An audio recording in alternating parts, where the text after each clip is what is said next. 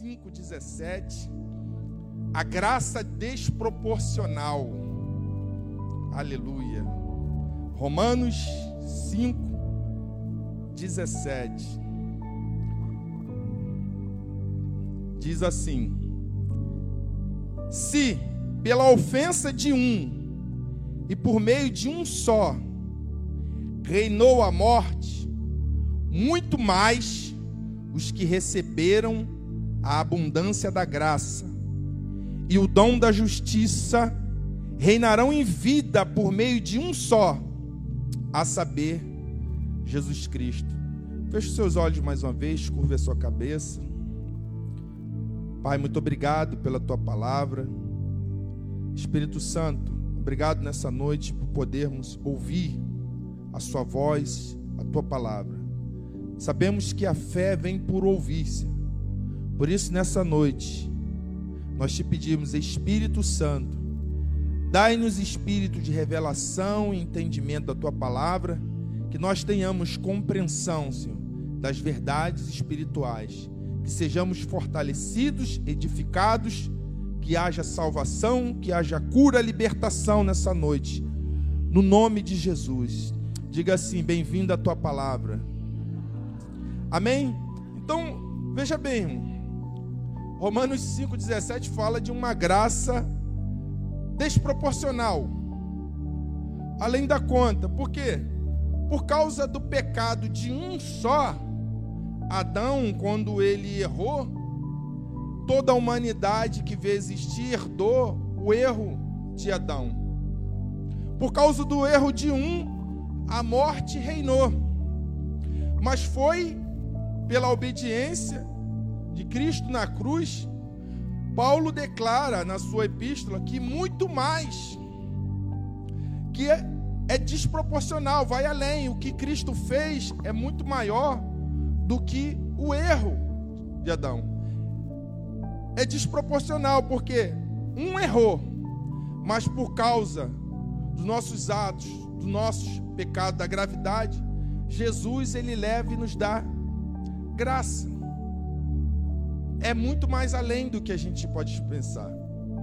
Então, veja o que aconteceu para você tentar entender um pouco do que é graça. Um jovem adolescente, drogado, invadiu uma casa para roubar alguns pertences. E ali, enquanto ele tentava furtar, roubar, atrapalhado, ele fez barulho. Uma criança, um garotinho na casa ouviu o barulho e foi lá ver. Ele, atrapalhado com aquilo, se agitou, a arma disparou e acertou o menino. O pai correu, pegou o menino, levou para o hospital e chegou lá, tentou de todas as maneiras salvar o menino, mas ele morreu. Quando ele volta para casa, a polícia está esperando para ele prestar queixa contra aquele jovem que cometeu aquele delito e está esperando, mas o pai toma uma atitude. Ele decide perdoar aquele jovem e adotar como filho. Isso é graça. Mas não só isso, aquele pai era o homem mais rico da terra. Agora, aquele jovem que cometeu aquele delito, ele vai herdar tudo aquilo que pertencia ao pai. Então nós vemos que foi exatamente que Deus fez conosco. Foi exatamente que Deus nos fez. Ele nos perdoou e nos deu o dom da justiça. É o que Romanos 5 vai falar. Além de nos perdoar, Cristo nos deu o dom de sermos justos. Diante de Deus, nós somos justos. Não é que você é um pecador perdoado. É como se você nunca tivesse cometido diante de Deus. Você foi declarado justo. A obra de Cristo é como se dissesse para você: a bicicleta não é uma bicicleta, é uma Ferrari. Aleluia. A obra vai além. Então, Paulo, ele diz que não há comparação com o que foi feito. Então, quando nós entendemos quando eu e você entendemos que essa graça é desproporcional ao nosso erro, você começa a ler a Bíblia, entender de forma diferente, com um olhar diferente. É a graça que faz isso. Porque veja, irmãos, o homem natural ele não consegue entender a graça. Ele consegue entender a lei. O mundo consegue entender a lei. A lei diz o quê? Olho por olho, dente por dente, mão por mão, pé por pé. Porque a lei é proporcional. Eu estava semana no, no trabalho, um rapaz almoçando e tem uma televisão lá, exatamente na hora desses jornais que oprimem. Né? Só causa esse senso de justiça na gente que a gente quer ser o vingador. E ele estava comendo e ele falando: tem que ser igual nesses países assim, pegou, tem que matar, não sei o que, tem que matar. Ele consegue, porque o homem natural ele consegue entender isso. Quando você fala perdoar, quer dizer que foi isso que Deus fez com você. É exatamente isso. Porque a graça é um nível muito maior além do que a gente possa compreender. Eu sei que às vezes a gente pensa que entendeu, porque ao longo da, da nossa trajetória, a gente ouvimos muita coisa nas igrejas, e muitos líderes e pregadores colocaram a graça como fosse, não, agora a tua igreja está pregando doutrina da graça. Não, não é isso. A graça é absolutamente tudo. Tudo é pela graça. O mundo veio existir não porque Deus quis, foi pela graça dele. Não merecia existir o universo, não merecia existir nada. Ele quis fazer pela sua graça. Nós andamos, respiramos, vivendo pela graça. Então, quando a gente entende que a ofensa de um nos trouxe morte, mas a obediência de um trouxe muito mais, foi muito maior. Então vamos ver algumas, algumas ilustrações bíblicas dessa graça desproporcional, de como ao longo da Bíblia você vê como Deus sempre agiu com graça, de uma maneira desproporcional além. Vamos ver então a graça desproporcional sobre o leproso. Abre aí sua Bíblia aí. Levítico 14. Vai crar 14. Levítico 14, 1. O leproso é uma figura de pecado, irmão. Lepra na Bíblia, naquela época, era a pior coisa que podia existir para o ser humano. Isolamento, perda de comunhão. Se você eu estava antes de começar o culto aqui, o Breno estava dando um, um guaravita ali pro filho dele. Eu falei, brincando, eu falei com ele, é muito bom ter um pai, né? Que cuida da gente. Então, se, naquele tempo, se você pegasse lepra, adeus, Breno. Tenta imaginar a dor de um pai que agora não pode mais abraçar o filho, pegar o filho, ver a esposa, não tem mais trabalho, não conversa com outro ser humano. Vida miserável, irmão. Longe de qualquer comunhão, não podia acesso a absolutamente nada, irmão. Era miserável a vida de um leproso. E a lepra é uma figura de pecado. Então vamos ler Levítico 14, 1. Levítico 14, 1. Disse o Senhor a Moisés: Esta será a lei do leproso. No dia da sua purificação, será levado ao sacerdote. Este sairá fora do arraial e o examinará. Se a praga de lepra do leproso está curado, então o sacerdote ordenará que se tomem para aquele que se houver de purificar duas aves vivas e limpas, e um pau de cedro, estofo, carmesim e isopo. Veja, isso é tremendo, irmão. Isso aqui, eu estava meditando, brincando, compartilhando, aí pensei em compartilhar com a Cristina. Quanto mais você aprende de Jesus, mais você fica apaixonado, mais você se rende, você mais você vê necessitado de Cristo. O leproso representa eu e você. Com nossos pecados, afastado de comunhão, afastado de Deus, afastado de qualquer bênção, isolado. Todos nós estávamos leprosos, porque todos nós pecamos. Todos nós estávamos em condição miserável, como um leproso. Mas veja o que, que ele diz: o leproso será levado ao sacerdote. O sacerdote, quem é o sacerdote? Quem representa o sacerdote aqui? Cristo. Veja, o leproso ele era levado, ele não ia sozinho. Ele não vou no sacerdote para me purificar, não, ele era levado. Por quê? Veja que no texto não fala o nome. Quem que levava ele? Isso aqui subsentende que é o Espírito Santo que nos conduz, que nos leva até Cristo. Ninguém vem até Cristo pela sua força ou poder. O Espírito Santo te trouxe até Jesus. Te conduziu até esse sacerdote para te purificar.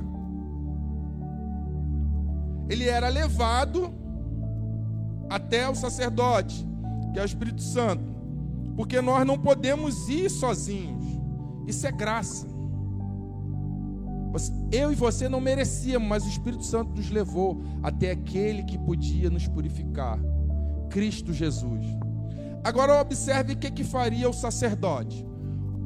O texto diz que o sacerdote ele saía fora do arraial, ia até o leproso. É a figura de Cristo deixando a sua glória e vindo até nós para nos atender. Jesus não pedia, não precisava deixar a sua glória mas ele fez isso por amor. E veio ao nosso encontro. Então o sacerdote examinava o leproso e ele dava uma direção. Qual que era a direção? Depois você lê em casa Levítico 14 completo, que é um texto detalhado que Deus deu da purificação do leproso. Então ele o sacerdote mandava pegar duas aves o pau de cedro, o estofo carmesim, o isopo. Então ele pegava as duas aves. Uma era morta, e o sangue daquela ave que era morta era colocado numa vasilha de barro com água. Por que duas aves? Porque representa os dois momentos da obra de Cristo. Então uma ave era morta e colocava aquele sangue ali.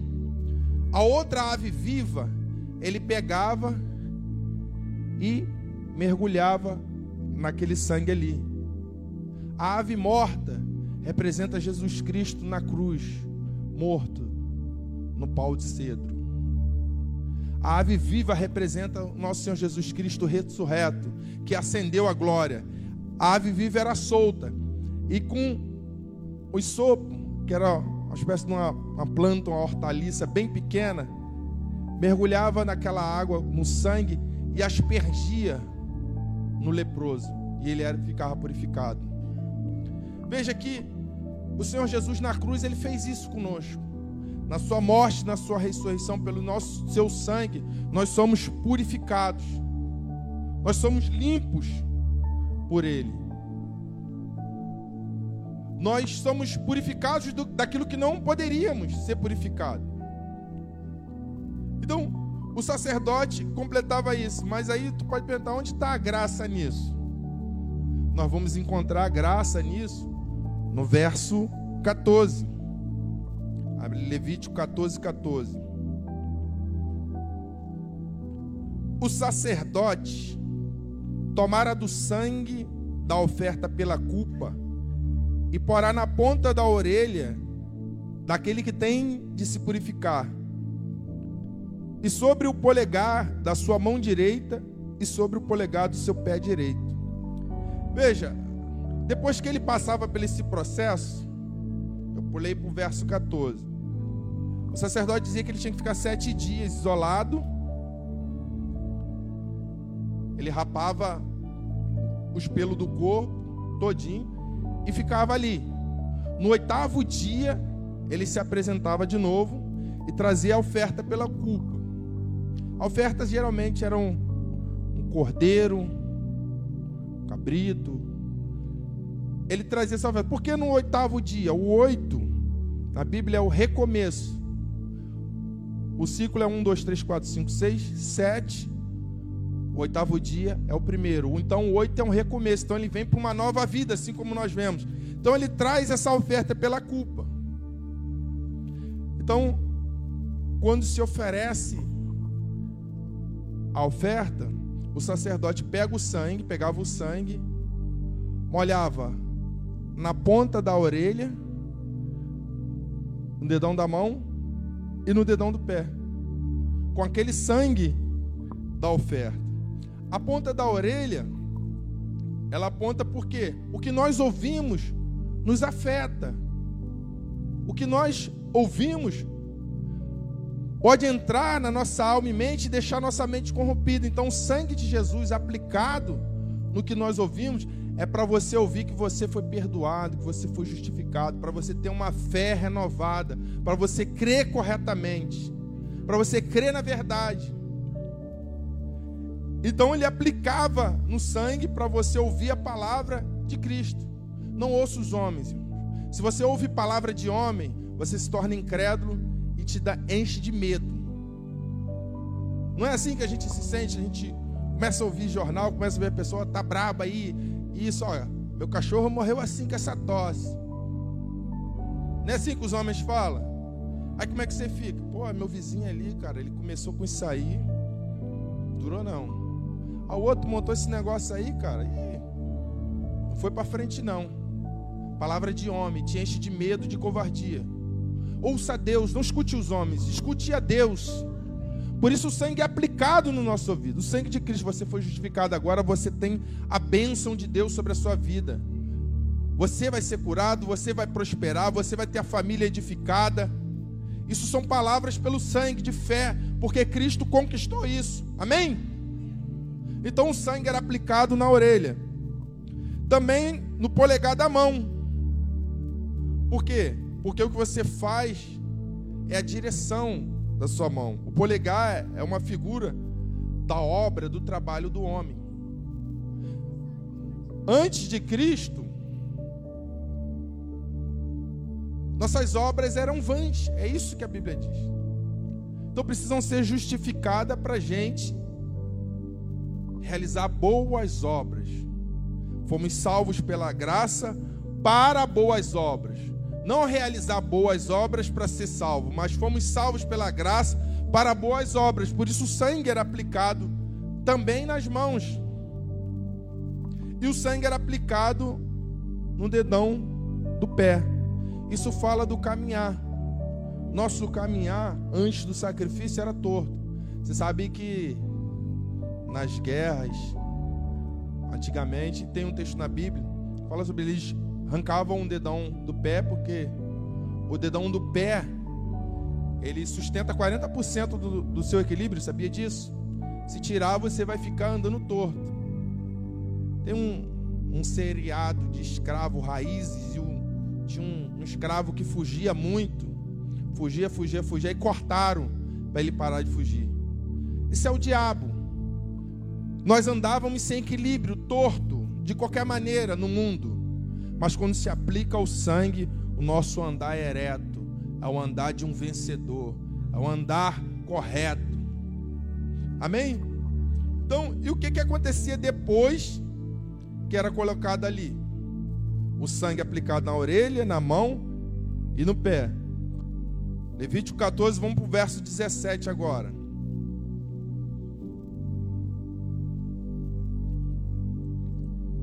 17 e 18. Ó. Do restante do azeite que está na mão, o sacerdote porá sobre a ponta da orelha daquele que tem de purificar, e sobre o polegar da mão direita e sobre o polegar do seu pé direito, em cima do sangue da oferta pela culpa. O restante do azeite que está na mão do sacerdote, poloá sobre a cabeça daquele que tem de purificar-se, assim o sacerdote fará expiação por ele perante o Senhor. Olha só que tremendo. Agora o sacerdote pega o óleo. O óleo você sabe que representa o Espírito Santo. Ele pega o óleo e aplica em cima do sangue, na orelha, no gino, nas mãos e nos pés. Isso mostra que para eu e você receber o Espírito Santo, primeiro precisamos receber o sangue. Você precisa receber a justificação pelo sangue de Cristo. Quando o sangue vem, o Espírito Santo vem. O óleo acima do polegar e do pé era aplicado em cima do sangue. Isso mostra quando você aplica o sangue de Jesus, o Espírito vem. Como é isso? Ao invés de você condenar, lembra o seu irmão, lembra a si próprio você é a justiça de Deus, que Cristo morreu por você. Toda vez que você aplica o sangue sobre a sua vida ou sobre o seu irmão, o Espírito Santo vem. Faz o teste na sua célula. Fala da, da justificação de Jesus. Quanto mais você fala disso, você vai ver que a unção, o Espírito vai mover no lugar. Mas às vezes disso, às vezes nós queremos condenar, porque o Espírito Santo vem por causa do sangue. Então o Espírito Santo sempre responde quando você fala de Jesus. Ele não vem só quando a gente está falando do Espírito Santo, no encontro, do mover, mas quando você fala de Jesus, o Espírito vem. Então fale de Jesus, fale do sangue de Jesus. Então, veja bem, o restante do azeite, o sacerdote porá sobre a cabeça de quem tem que se purificar. Veja, agora o óleo está na cabeça era na orelha, na mão e no pé. Mas o sacerdote agora botou na cabeça gino, o leproso. Nesse tempo, irmão, olha que Deus está apontando, ele está falando do seu filho em Levítico 14. Só quem era ungido era reis, profetas e sacerdotes. Mas ninguém era ungido, mas ninguém recebia óleo na cabeça, que nem hoje a gente faz aqui toma óleo e ora. Não, não, não. Só esses três recebiam óleo. Ele era ungido, recebia uma unção com óleo fresco na cabeça. Um leproso recebeu a unção de sacerdote e de reis. E o que, que Pedro escreve na sua carta? Vós são, foram feitos reinos de sacerdote, mediante o sangue de Jesus e a unção do Espírito Todos nós hoje somos reis e sacerdotes. Amém? Você é rei, rainha, você é sacerdote de Deus por causa de Jesus. O leproso não deveria receber azeite na cabeça, apenas o sangue. Mas no final o sacerdote derrama. Olha é isso que Jesus fez. Nós, gentios, afastados de Deus, leprosos no nosso pecado, não merecia, mas Jesus na cruz não só nos justifica, não só nos conserta, mas ele derrama o seu óleo, o Espírito Santo, nos ungindo. Olha quanta graça. Um homem comum, por mais bom que ele fosse, o mais cumpridor da lei, honesto, íntegro, ele não recebia óleo na cabeça. Era só o rei sacerdotes e o profeta. Só este. Mas agora aqui nós vemos na lei de Deus, e nós estamos entendendo que Jesus fez isso. O óleo veio para um leproso, para pecadores como eu e você. Isso é graça. Ou seja, o sacerdote foi além. Ele deu o mesmo tratamento ao leproso que é dispensado ao rei, ao profeta. Isso é que é graça leproso merecia unção de rei, a graça faz isso. Você merecia unção de rei, mas Jesus fez isso por você. Você reina, irmão. É mentira do diabo esse negócio que você é um fraco. Mentira. Você tem uma unção de rei, de rainha para reinar com Cristo. Bem, essa é a graça desproporcional num leproso. Agora vamos ver o segundo caso. A graça desproporcional para um homicida. Abre a sua Bíblia aí, Josué 20, do 1 ao 6.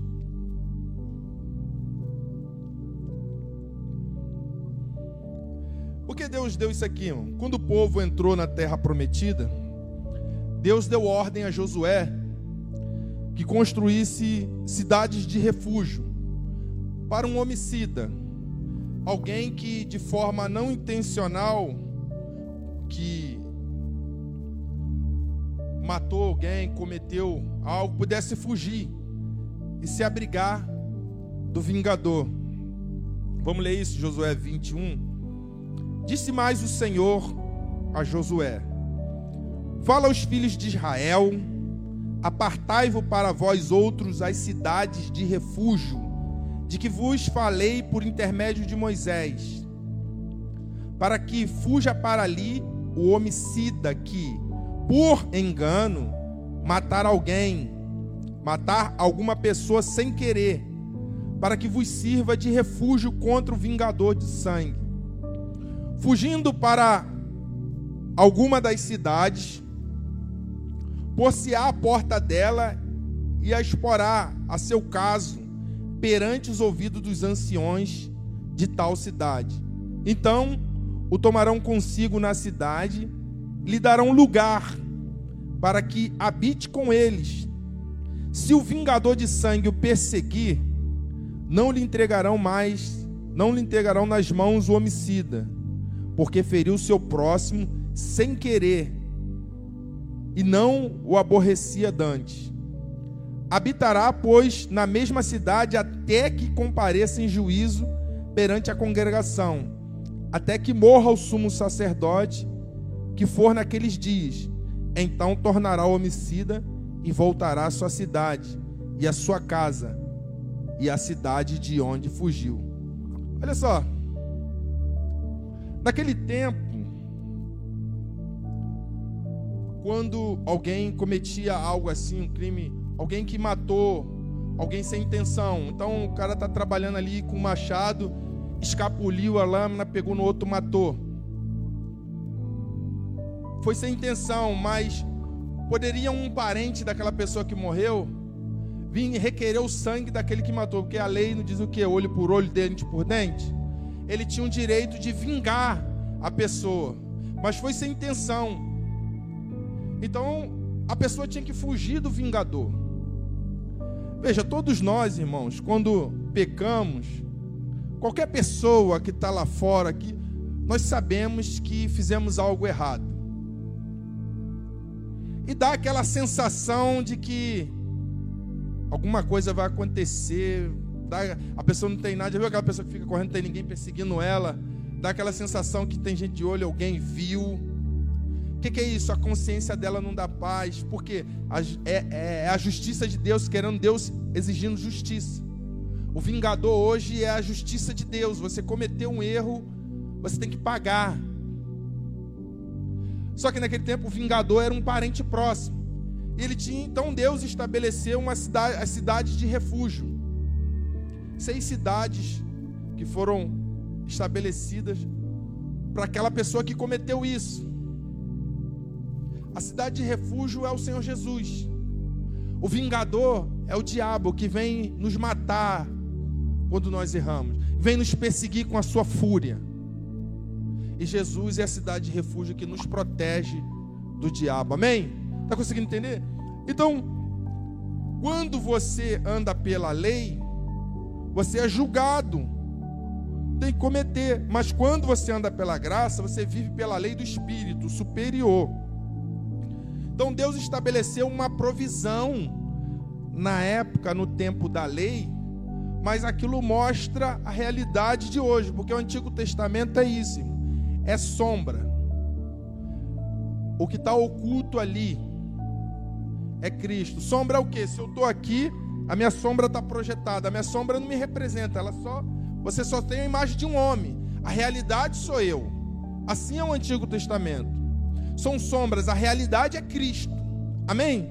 Consegue entender? Então veja bem, Deus fez isso no passado. Ele falou para Israel construir essas cidades de refúgio, que escapasse o homicida. Então, naquele tempo, a cidade de refúgio, quem vivia lá? Vamos entender isso. A cidade de refúgio era a cidade dos sacerdotes, dos levitas. Haviam seis cidades. Então, onde os sacerdotes viviam, eles tinham uma vida boa, irmão. Vamos entender isso? Os sacerdotes, eles tinham as melhores provisão. Então o vingador, ele ia para a cidade de refúgio, ficava vivendo ali, participando da vida do sacerdote, o vingador não podia vir pegar ele, porque ele estava seguro ali. Agora ele ia passar a viver ali. Porque se ele saísse dali, ele ia morrer. O vingador tinha o direito de matar ele. Então, no meio do sacerdote, ele tinha a melhor provisão. Porque naquele tempo, os sacerdotes, eles tinham as melhores provisões, comiam bem. Porque eles se alimentavam das ofertas e a oferta era o melhor. Os sacerdotes, eles fisicamente eram saudáveis, então na cidade de refúgio tinha saúde. Se você vê a, a exigência para ser um sacerdote, não podia ter mancha, não podia ser manco, não podia ter defeito, não podia ser estéreo, tinha que ter plenitude.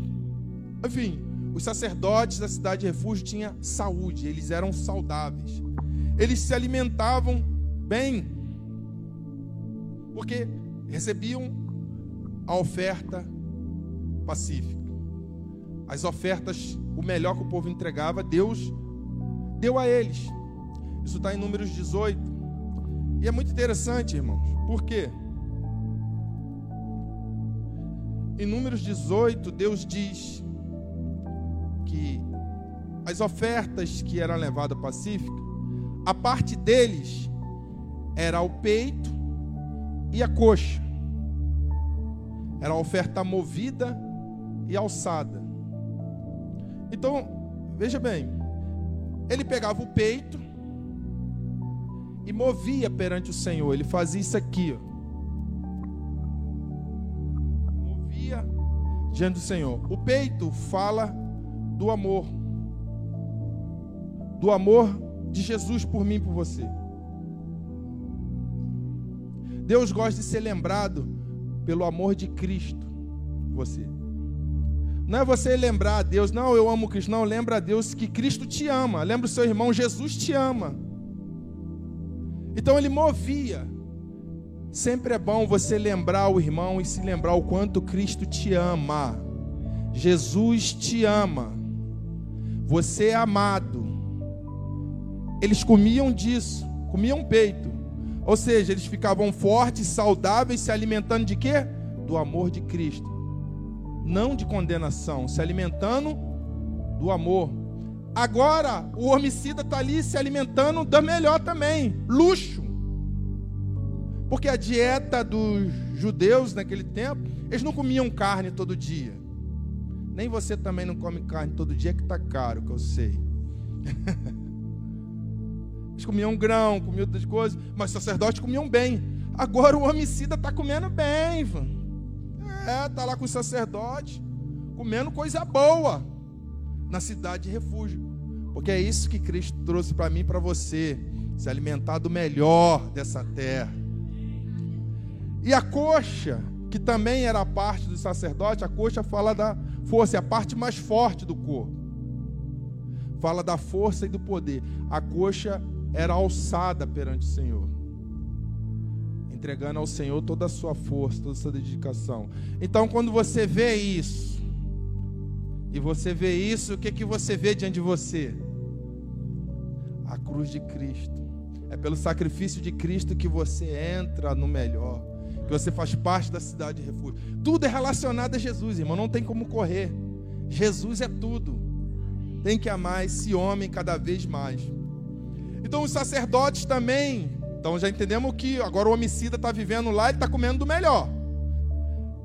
Eles também, os sacerdotes, se vestiam da melhor roupa. se vestiam de um linho finíssimo. Por quê? Porque Deus quer que nós nos vestimos bem. Por quê? O linho, você não sabe, naquele tempo também era luxo. Os sacerdotes se vestiam de linho. E o homicida está lá se vestindo como sacerdote também. O linho ele é um tecido que ele é resistente ao calor, às temperaturas. Então a pessoa no frio, o linho aquece mais. No calor, você não fica tão abafado. Porque Deus não recebe, Deus não queria que os sacerdotes suassem esforço humano. Deus não recebe esforço humano. Deus recebe aquilo que o seu filho fez. É por isso que nós vivemos. Então agora ele também está se vestindo com o melhor, junto com os sacerdotes, cobertos de linho. Os sacerdotes ouviam as melhores músicas, porque ali tinha levitas.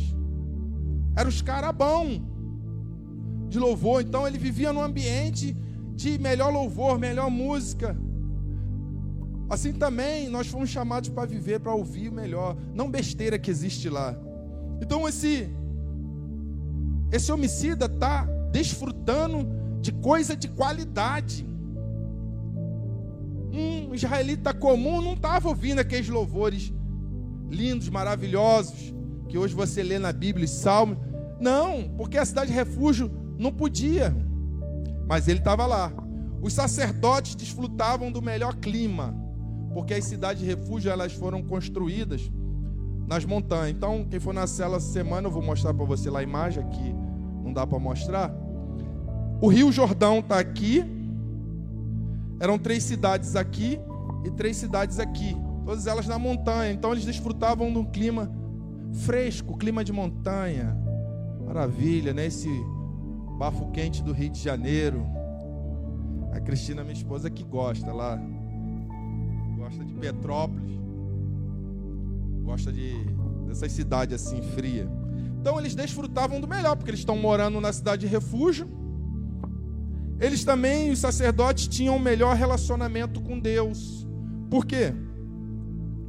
Os sacerdotes eram responsáveis de ministrar a palavra, de eles guardavam os rolos da Torá e eles compartilhavam mensagem, e ali tinha um mestre.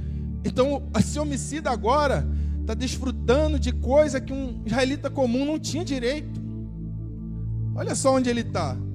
Além de comer a melhor comida, vestir a melhor roupa, viver o melhor clima, ouvir a melhor música, os sacerdotes desfrutam do melhor relacionamento com Deus. Aleluia. Isso é graça, não é, irmão? Então, quando as pessoas olhavam para um sacerdote, elas queriam aquilo ali. Queria ser um sacerdote. Mas um homem comum, por mais bom que ele fosse, ele não podia. Ele tinha que ser da família de Arão, um Corém. Não podia até hoje. Você sabe, irmão? Tem que falar do, do Apocalipse, não consigo escapar disso, não.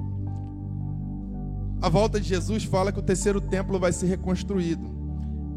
E o terceiro templo sendo reconstruído, o ministério sacerdotal para os judeus ortodoxos vai voltar. Então eles já conseguiram dois meios: uma técnica de reconhecimento de DNA para reconhecer quem era da família de Arão para restituir o ministério, porque tem que ser da linhagem de Arão. Então a pessoa comum, por mais honesta e bom que ela fosse, ela não ia ser sacerdote. Ela ia ficar babando. Poxa, queria entrar aí na cidade de refúgio, mas não posso. Um cara mais rico que tinha ali, ele não podia achar, vou comprar uma casa lá na cidade de refúgio. Não pode. Não pode. Mas olha só, esse homem, homicida, fugiu para lá e está vivendo lá, desfrutando disso comendo melhor comida, usufruindo do clima fresco. Então alguém pode dizer assim: ah, isso não é justo. Assim, pastor? O cara mata, fica lá desfrutando. Eu sou correto, não vou. É, isso é graça. isso é graça. Não é justo mesmo, não, é graça. Então, bem, o que, que Deus fez? Usando essa graça desproporcional. Ele mandou construir a cidade de refúgio, que era na montanha. Então, tudo isso aponta para o Senhor Jesus. Então, só tinha uma maneira de alguém entrar ali, sendo o homicida. Para entrar ou o sacerdote. Fora isso, não entrava, porque não permitia. Então alguém pode dizer assim: ah, então eu arrumava um jeito. Era só eu matar um e eu vou entrar. Tem até uma figurinha aí que roda aí no, nos grupos aí. Um cachorro com uma faca assim, só matando. Você pensar, então vou matar um, vou entrar. Não, tinha que ser algo intencional. Você não poderia matar alguém, algo que um crime culposo, onde você não teve a intenção. Agora aí é que vem a maravilha. O que que o nosso Senhor Jesus Cristo fez no Calvário? Ele colocou todos os nossos pecados na categoria de intencional, na cruz. O que, que o Senhor Jesus falou na cruz quando estava orando? Pai, perdoa-nos por quê? Você não sabe o que, que tu está fazendo, a besteira que tu está fazendo. Viu como Deus é bom? Colocou todos os nossos pecados na categoria do intencional. Agora eu e você somos esse homicida que cometemos pecados intencionalmente, a gente pode entrar agora nessa vida boa, nessa maravilha. Aí vem mais, 50 dias depois da ressurreição do Pentecostes, olha o que, que aconteceu, o que, que Pedro falou. Atos 3, 15 e 17. Atos 3. Olha como o Senhor vai consertando todas as coisas. Vocês mataram o autor da vida, mas Deus o ressuscitou dos mortos e nós somos testemunhas disso. Agora, irmãos, eu sei que vocês agiram por ignorância, bem como seus líderes, viu? Até hoje a nação de Israel está na ignorância.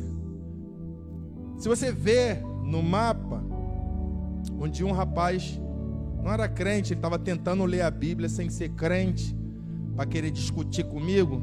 Ele estava falando, não, Israel é a prova que existe Deus. E era um rapaz assim, muito estudado. E ele falando assim, porque o país de Israel é cercado por inimigo. Não tem nenhum amigo em volta. Em volta do país de Israel só tem inimigo. E até hoje Deus guarda. Até hoje Deus guarda eles. Por quê? Pelo pecado de ignorância. E porque Deus tem prometido.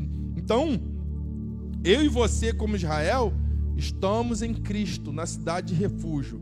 E Deus tem nos colocado como culpados intencionalmente para poder estar na, nessa cidade de refúgio que é Cristo, guardado do vingador, do diabo, da fúria do diabo. Amém? Então, nessa cidade, você, a cidade é Cristo. E você está onde? Em Cristo. O que, que tem em Cristo? O melhor trigo, o melhor óleo, o melhor vinho, o melhor da terra é para mim, é para você, porque nós estamos em Cristo, amém? Não é o pior, é o melhor. Não é porque você fez, nós cantamos aqui no início. É exatamente o contrário, essa graça, porque você se tornou esse homicida, é que você pode entrar, é que você reconheceu a sua falha, porque você é um transgressor, a graça te capacita a entrar. Só que alguns ficam tentando entrar por mérito, não vai entrar, você não é sacerdote. Você foi feito sacerdote por Cristo. Entende como que Jesus transforma todas as coisas? Então, só tinha um problema. A cidade de refúgio sempre tem um mais, né, irmão? Não pra gente, mas aqui tinha um problema ele só ficava ali enquanto o sumo sacerdote da época estava vivo. Aí vamos dizer que o cara entrou três meses o sacerdote bateu as botas. Ele tinha que voltar para a cidade dele, o vingador já estava lá com o facão, vem. Só que hoje isso não acontece, porque o nosso sumo sacerdote vive para sempre. Aleluia, você não tem mais como sair dessa cidade de refúgio. Nada te tira dali, irmão. Aleluia! Glória a Deus, irmão. Fala igual o, o, o pastor James fala. Alguém, por favor, diga aleluia. Aleluia. Irmão, para com esse negócio de, ah, agora errei, estou indo para o inferno, Senhor me salva de novo. Jesus não morre mais, irmão, ele vive para sempre. O sacerdote, o sumo sacerdote está vivo, teu sumo sacerdote está vivo, não tem mais como você sair dessa cidade. Só tem um caminho para você: bênção, bênção e bênção. É isso que tem para você. Então, Deus, ele continua nos abençoando. O que, que se chama isso? Graça desproporcional. Enquanto ele não matou ninguém, ele vivia uma vida normal. Aquele homicida. Enquanto ele não tinha acontecido aquele acidente, tá lá trabalhando, seguindo a vida. Agora, quando ele cometeu aquilo ali, a vida dele mudou, passou a viver uma vida de qualidade. Passou a viver na cidade de refúgio. Hoje, na nova aliança, nunca mais nós vamos voltar para aquela vida miserável. Em nome de Jesus, ninguém aqui vai voltar para aquela vida de pecado, de leproso, de homicida, de erro, sem desfrutar do melhor. Amém? Essa é a graça desproporcional do homicida. Terceiro, a graça desproporcional para o ladrão. Pô, só gente da pesada, né? Leproso, homicida, agora ladrão. Tu não vai, não vai falar de nenhum justo, não. A graça é para doente. Vamos lá então. Quem vem a ser o que, que vem a ser um ladrão, irmão? Ladrão, segundo o dicionário, é aquele que se apropria, pega algo que é do outro. Pegou algo do outro, é ladrão, é alguém que se apropria daquilo que não é seu. Então vamos ver na beleza do evangelho isso. O exemplo de Zaqueu, Lucas 19, do 1 ao 9. Então, mesmo, Zaqueu ele era um chefe dos publicanos que trabalhava para os romanos. Ele era rico e estimado. Ele enriqueceu como? Ele cobrava imposto do seu povo alto, repassava uma medida para o romano e outra medida ele cobrava além da medida. Então, naquilo ali, ele jogava algo no seu bolso, enriqueceu assim. Ele dava o romano, então, se o romano cobrava é 10 o imposto, ele cobrava 20. Cobrava 20, não, cobrava 30, dava 10 para o romano, ficava com 20. Nisso ele foi enriquecendo. Com roubo, isso é roubo, desvio. Então vamos lá, Lucas 1,19 diz: Entrando em Jericó, atravessava Jesus a cidade. Eis que um homem chamado Zaqueu, maioral dos publicanos e rico, procurava ver quem era Jesus, mas não podia por causa da multidão. Por ele ser de pequena estatura, então, correndo adiante, subiu o sicômoro a fim de vê-lo, porque ali havia de passar. Quando Jesus chegou àquele lugar, olhando para cima, disse: Zaqueu, desce depressa, pois convém ficar hoje em tua casa. Ele desceu a toda pressa e recebeu com alegria. Todos que viram isto murmuraram, dizendo que ele se hospedara com um homem pecador. Entre mentes, Zaqueu se levantou e disse ao Senhor: Senhor, resolvo dar hoje, resolvo dar aos pobres a metade dos meus bens. E se alguma coisa tenho defraudado alguém, restituo quatro vezes mais. Então Jesus disse: Hoje houve salvação nesta casa, porque este também é filho de Abraão. Olha, Zaqueu era um homem avarento, irmão não dava nada a ninguém. Não podia pensar na possibilidade de dar dinheiro para ninguém. Aquele homem, Zaqueu, nunca havia dado dízimo. Avarento, miserável. Não dava oferta, não dava dízimo. E o que, que aconteceu com ele? Ele deu metade dos bens. Por quê? Ele se tornou uma pessoa abençoada. No dia que a graça de Jesus alcançou ele, ele mudou. Irmão. Isso é uma graça desproporcional, porque Jesus é esse generoso. Então eu creio quando esse generoso que é Jesus liberta o ladrão, o roubador, o avarento, aquele ladrão, aquele avarento se torna uma pessoa generosa. Ele só se torna isso quando ele enxerga, ele experimenta a graça. Quanto Deus me abençoou. Como Deus me perdoou. Eu roubei muito. Tanto que ele deu a metade, se tornou generoso.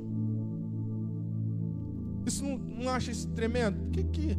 Poxa, as pessoas até criticaram Jesus, irmão.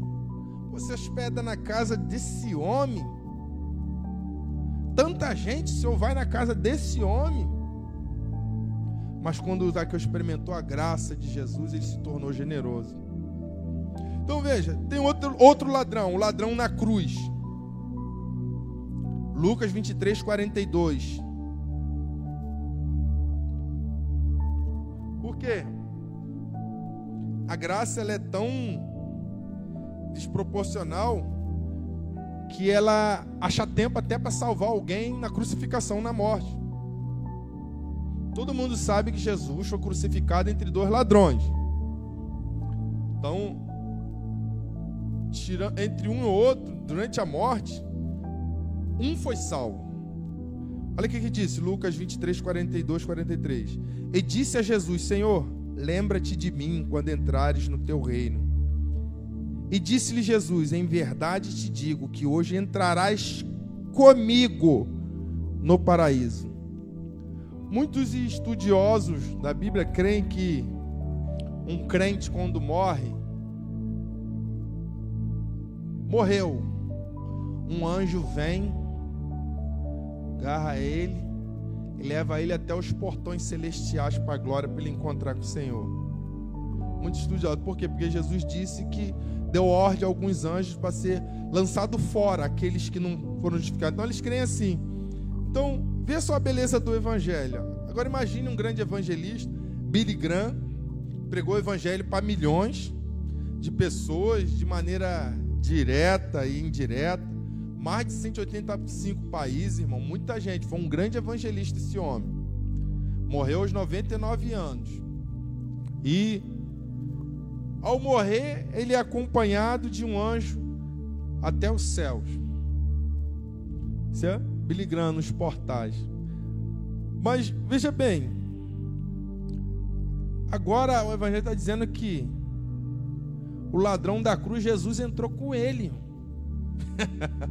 é muita graça. Esse homem evangelizou muita gente. Foi uma bênção aqui na terra usado por Deus. E entra com o anjo.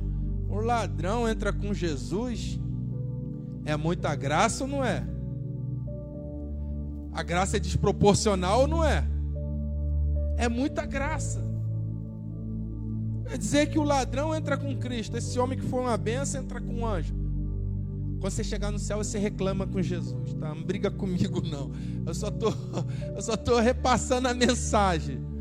Chega lá no céu, você briga com o apóstolo Paulo, briga com Jesus. Não briga comigo, não. Mas é assim, é para mexer com a gente mesmo, é desproporcional. Para você ver como Deus é bom, a graça, ela será vista em toda a Bíblia. Você vai ver gente que aprontou muito e foi abençoado. Alguns até entraram na galeria da fé, estão lá. E isso incomoda muita gente. O legalista, ele sempre quer vingança, ele sempre quer apontar o seu erro, sempre quer, ah, você está fazendo isso, vai acontecer isso, ó, Deus vai te pegar, a justiça vai, Deus vai pesar a mão. Esse é o legalista. Sempre injetando veneno da serpente. Só que o Senhor Jesus, o que, que ele faz? Ele pega o veneno da serpente, transforma um soro e nos cura. Ele pega um Saulo, que era perseguidor, prendia pessoas, crentes, lançava na prisão, perseguia e transforma no apóstolo Paulo, apóstolo da graça, ensinar a fé correta. Ele pega um casal que vive em pé de guerra, quase se separando, se matando, transforma aquele casal, fica abençoado, e agora ele está aqui no Radicais, e está ministrando para outros casais, está edificando casais. Esse é o Senhor. Ele pega uma mulher promíscua e transforma numa santa mulher, e ela dá testemunho, ela edifica outras mulheres. Pega um viciado, liberta ele e transforma ele numa bênção e usa ele para ministrar sobre Jesus, para libertar outros viciados. Jesus faz isso, irmão. Muda as vidas das pessoas. Gente que não valia nada. Gente que não valia nada. E transforma. Esse somos eu e você.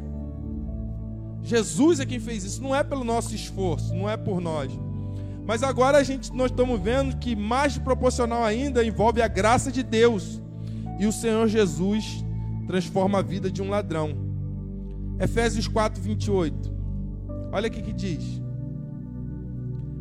Aquele que furtava, não furte mais. Antes trabalhe, fazendo com as próprias mãos o que é bom, para que tenha com que acudir o necessitado. Olha aí, a pessoa roubava, furtava, agora ela trabalha. Antes ela não dava nada para ninguém, agora ela tem para compartilhar. Eu não creio, irmão, nessa história mundana, na filosofia da Gabriela. Eu nasci assim, eu sou assim, vou morrer assim, Gabriela. Que não tem mudança. Não, não existe isso, irmão. Deus muda ditado mudando pau que nasce torto, não se endireita. Não, isso é mentira. Essa não é a verdade do Evangelho. Deus muda sim. Ah, ele é ladrão, vai morrer no tráfico. Mentira. Repreende essa palavra, decreta a palavra de verdadeira em Cristo. Ah, esse cara aí não tem jeito, não. Eu sempre foi cachaceiro, vai morrer cachaceiro. Não vai, irmão. Não vai. Ah, fulano tá, é desse jeito aí, sempre foi mentiroso. 7-1, cara. Tem jeito não, não tem sim. Vai deixar a mentira e vai falar a verdade. Não existe isso. Eu creio nesse evangelho que Paulo pregava, que nós pregamos, que a vida da pessoa muda, que Jesus muda. Amém? Sabe que isso? O que, que é isso? Pegar uma pessoa errada e transformar na benção? Graça desproporcional. Amém? Então, antes eu criticava o pastor. Hoje, eu sou uma benção no ministério. Nunca pense que essa é Cristo, não. Ele vai parar e ele vai ser uma benção na célula. Ele vai ser uma benção na sua célula. Antes eu só usufruía da igreja. Mas agora eu contribuo. Ah, irmão, vem aqui, nunca dá o dízimo. Não, mas agora ele vai experimentar a graça, ele vai ser um cooperador. Ele vai se tornar coluna financeira no ministério. O, que a graça proporcional tem feito na sua vida? Essa é a pergunta. Essa graça é que transforma e muda a nossa mente, muda o nosso coração, os nossos olhos. E muda a mim e a você em Cristo Jesus. A graça desproporcional não pode ser entendida de maneira natural Peça ao Senhor que abra os seus olhos, Senhor, me faz entender essa graça que Ele está falando. Vá para a cela essa semana pensando nisso, Senhor, abre meus olhos. Que eu possa entender, que eu possa perceber. Deus é capaz de fazer isso na sua vida, de transformar a sua vida. Irmão. Talvez haja alguém pensando: ah, se hoje eu estou salvo, tá bom, é suficiente, já estou indo para o céu, tá bom. Para quê? Já estou livre do inferno mesmo? O restante que vinha é lucro. Não. Espera um pouco. Respira fundo aí. Há uma graça desproporcional para você hoje. Ele pode pegar a maior riqueza e transformar na sua vida em um testemunho para a glória do nome dele. Amém? Não pensou em salvação, não. Tem uma graça desproporcional para a sua vida, irmão. Não é pelo seu merecimento, mas é pelo que ele fez. Assim como leproso foi ungido como rei, você também foi. Assim como o homicida, alguém que transgrediu, agora vive uma vida de bênção com o sacerdote, você também pode viver. Assim como nós éramos ladrão, ladrões, hoje nós tivemos a vida transformada. Existe uma graça desproporcional para mim e para você. Amém? Receba essa palavra em nome de Jesus. Vamos adorar o Senhor.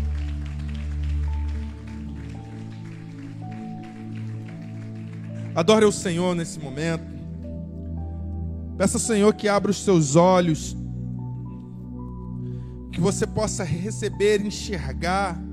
Enquanto você louva, o Espírito Santo vai te tocar, vai te envolver, vai te encher para ver essa graça. O Espírito gracioso que está aqui hoje, nessa noite.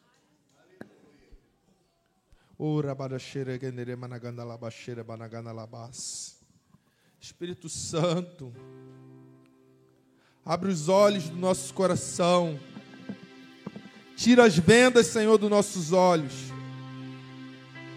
faz-nos enxergar a tua graça, o teu amor. Aleluia.